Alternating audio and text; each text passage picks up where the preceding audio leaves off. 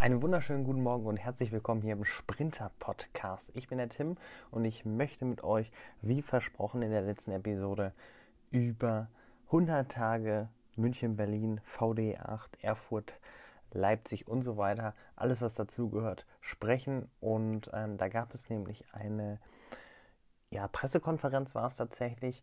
Und ähm, ich habe auch so ein bisschen nochmal in der Vergangenheit geschaut, wie es Anfang der 100 Tage war und habe so ein bisschen was zusammengefügt jetzt aus den aktuellen Situationen bzw. Statistiken. Und ich bin gespannt, ähm, was ihr dazu sagt, denn da wird noch einiges passieren. Los geht's! Erinnert ihr euch noch an die Eröffnung der neuen Strecke zwischen München und Berlin, dem Projekt, äh, Verkehrsprojekt Deutsche Einheit Nummer 8?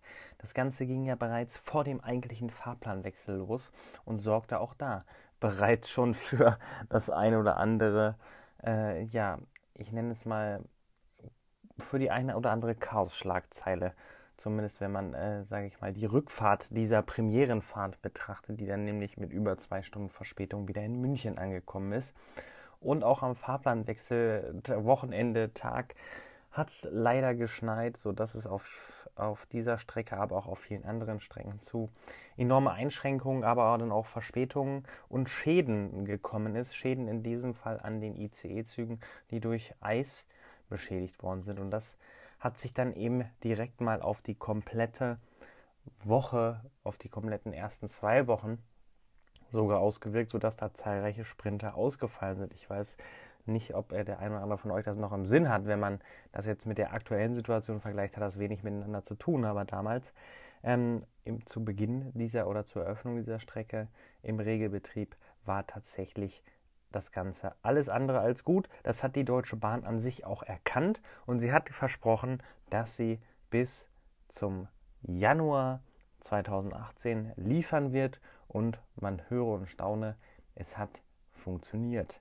Es hat funktioniert, dass die Züge um die 90 Prozent pünktlich sind. Also jetzt nicht die gesamte Zeit, aber im Januar direkt. Also das einfach nur nochmal, um das Versprechen, was die Deutsche Bahn eben gegeben hat, dann auch nochmal zu betonen, dass sie es eingelöst hat. Mittlerweile ist es so, um gleich bei der Pünktlichkeit zu bleiben, der Bundesdurchschnitt liegt aktuell bei 80,4 Prozent und auf der Strecke zwischen München und Berlin fahren ja Sprinter und die kratzen sogar an der 90 Prozent Quote.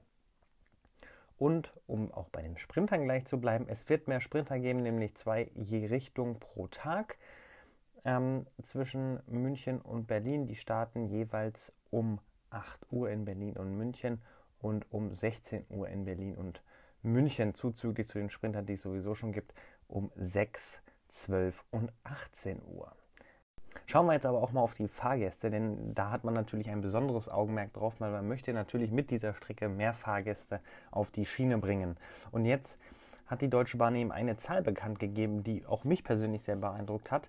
Und zwar mehr als doppelt so viele Fahrgäste im Vergleich zum Vorjahreszeitraum verkauft. Das sind täglich 11.000 Fahrkarten und in den ersten 100 Tagen hat man um die 1,2 Millionen Fahrgäste befördert, nur auf dieser Strecke zwischen München und Berlin. Das sind sehr, sehr gute Zahlen und wenn ich das richtig verstanden habe, dann waren das Zahlen, mit denen man erst Ende des Jahres gerechnet hat und somit jetzt schon erreicht hat. Und man muss aber auch dazu sagen, dass die, ähm, dass die Kapazität bei um die 60 bis 70 Prozent liegt, also die Auslastungskapazität, also dass immer so 60 bis 70 Prozent der Züge ausgelastet sind im Schnitt. Also es kann natürlich auch mal vorkommen, dass es Züge gibt, die voller sind und es kann auch mal Züge geben, die leerer sind, aber insgesamt wird diese Strecke sehr, sehr gut angenommen und ähm, ich ähm, habe mich dann auch sehr gefreut, als ich gelesen habe, dass das Angebot weiter ausgebaut werden soll. Wie eben schon gesagt, es wird mehr Sprinter geben. Es wird aber auch der ICE 4 dort zum Einsatz kommen. Und der ICE 4 hat ja bekanntlich eine große Anzahl an Sitzplätzen, nämlich 830. Und deshalb hat man da dann eben automatisch auch mehr Sitzplätze und auch mehr Sitzplatzkapazität zur Verfügung. Insgesamt sollen 3000 zusätzliche Sitzplätze geschaffen werden ab Dezember 2018. Und es sollen auch weitere Anpassungen geben zwischen Ingolstadt und Berlin. Da kann man nämlich dann direkt hinfahren nach Berlin ohne umsteigen. Und auch Ähm, zwischen Nürnberg, Augsburg und Coburg soll auch nochmal eine Angebotsverbesserung kommen. Wie die dann aber im Detail aussieht, werden wir dann zum Fahrplanwechsel in diesem Jahr im Dezember sehen. Mein Fazit ist, ich bin die Strecke selber noch nicht gefahren, deshalb kann ich jetzt nicht irgendwie sagen, ob die Strecke wirklich so, äh, also, also die wirklich so gut ist. Kann, also kommt ja immer darauf an, was man für, für, für Anforderungen hat. Ne? Wenn ich jetzt die Zeit nehme, ich glaube schon, dass die da auf jeden Fall gut ist und ich habe auch mit vielen gesprochen, die schon in vier Stunden gefahren sind. Astreine Sache. Ähm, ich werde das auch nochmal testen in diesem Jahr definitiv. Aber bisher bin ich noch nicht gefahren. Und ich hoffe, dass die Strecke weiter so gut angenommen wird.